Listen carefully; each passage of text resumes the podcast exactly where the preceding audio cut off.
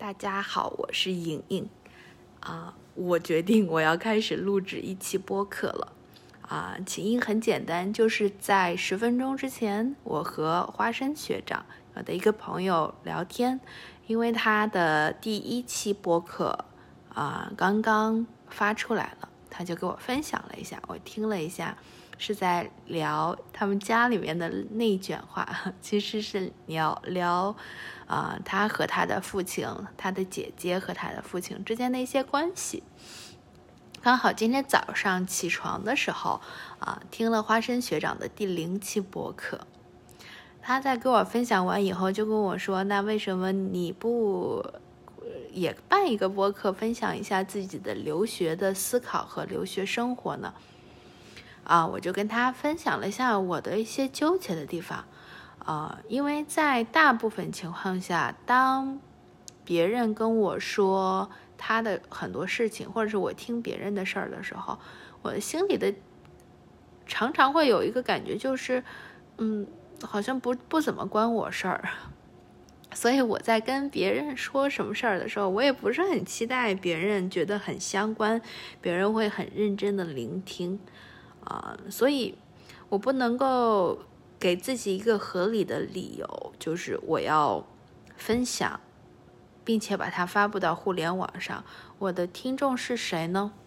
我在脑子里面没有一个想象的听众群的话，我就很难给自己一个动力和初衷去开始行动这个事儿。花生学长就说：“那你为什么不把它当成是你的声音日记？”如果是日记的话，你只用说给自己听，啊，又不用说给别人听，而不是说给别人听的。当然，我觉得这是一个很好的定位了，因为既然发到互联网上，你不可否认的，其实我是有表达欲的，啊，那先把它定位成是一个声音日记，就可以，啊。欺骗我自己一下，就是说，即使没有一个想象听众也没关系。你暂时呢，只是说给自己听，那只是你把它发布成了一个公公众性的性质的声音日记。那基于此。想到了有一个所谓的两分钟行动的理论，就是如果你要开始做一件事情，两分钟之内你还没有行动的话，那你就很可能不会做这个事儿了。我就立刻拿起了手机，开始录制我的第零期播客。OK，啊，那第零期播客的主题应该是什么呢？首先，呃，刚刚。要起一个名字，我很快啊，我的决定是在一分钟之内做的，我就叫日落之前的思考。我本来是写的是 by the end of the day，因为呃每天在回家之前。在这一天结束之前，你都应该有个总结嘛。可是 by the end of the day 太长了，他们说啊，小宇宙上面的名名字呢，只能是限制在二十个字以内。那可能如果换成英文，就超超过了这个啊字段的要求数。我就换成了中文，日落之前的思考。因为我每天对自己的要求就是在和太阳。在在太阳升起的时候起床，然后尽量在太阳下山的时候，啊，就可以收拾收拾从办公室回家了，啊，所以，啊，就希望可以在日落之前有一个思考，然后变成声音在这里和大家分享。啊，我对这个播客没有任何的期待，能做成什么样就做成什么样吧。OK，that's it。那他我今天想说的主题是分享。呃，博士生和播客之间的关系，当然只是我理解的关系。因为我自己现在是在美国的一所大学里面读博士研究生第三年。嗯，我的研究主要关注的是文化遗产保存、文化遗产数字化和数字化管理。一开始选择这个方向的初衷是。啊，我以前在博物馆里面当讲解员的时候，我就会发现，如果我可以给别人讲解，可以给别人啊说更多这些文物背后的故事，那么他们的呃在博物馆里的经历往往是更愉快的啊，能够学到的知识也是更多的。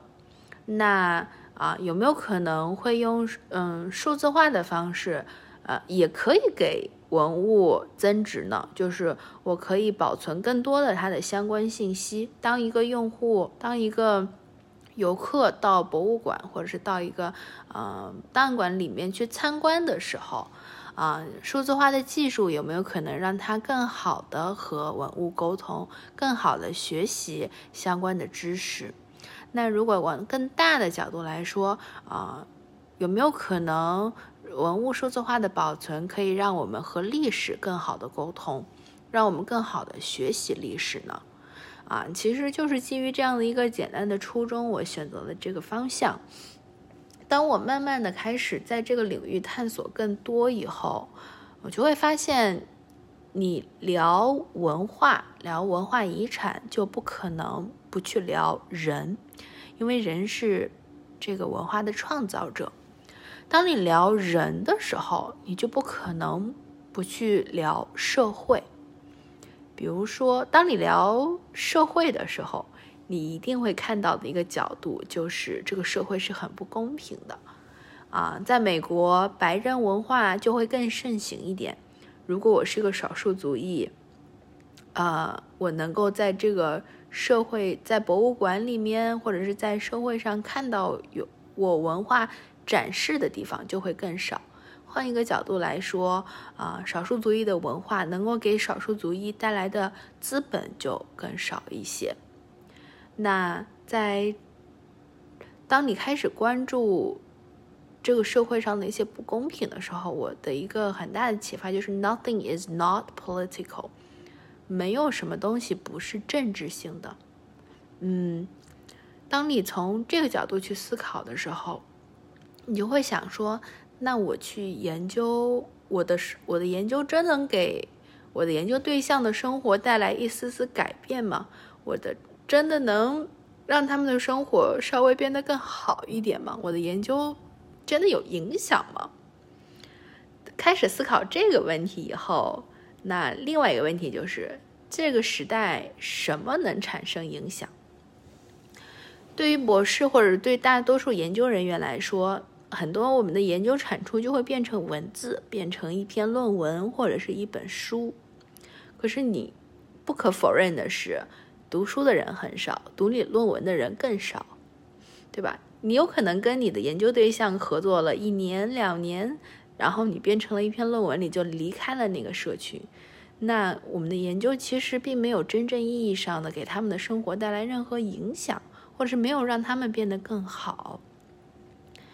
嗯，这个学期呢，我上了一门课叫 Digital Storytelling，啊，我们就在探讨如何用数字化的方式更好的说一个故事。嗯，读到了一个前辈的文章，这个前辈应该是一个啊城市规划的系的研究人员。嗯，当他在这个系 Urban Planning 拿到了博博士学位以后，几年以后他又去拿了一个电影制作方面的硕士学位。那他和他的研呃同伴就可以把他们在呃田野里面的一些观察思考。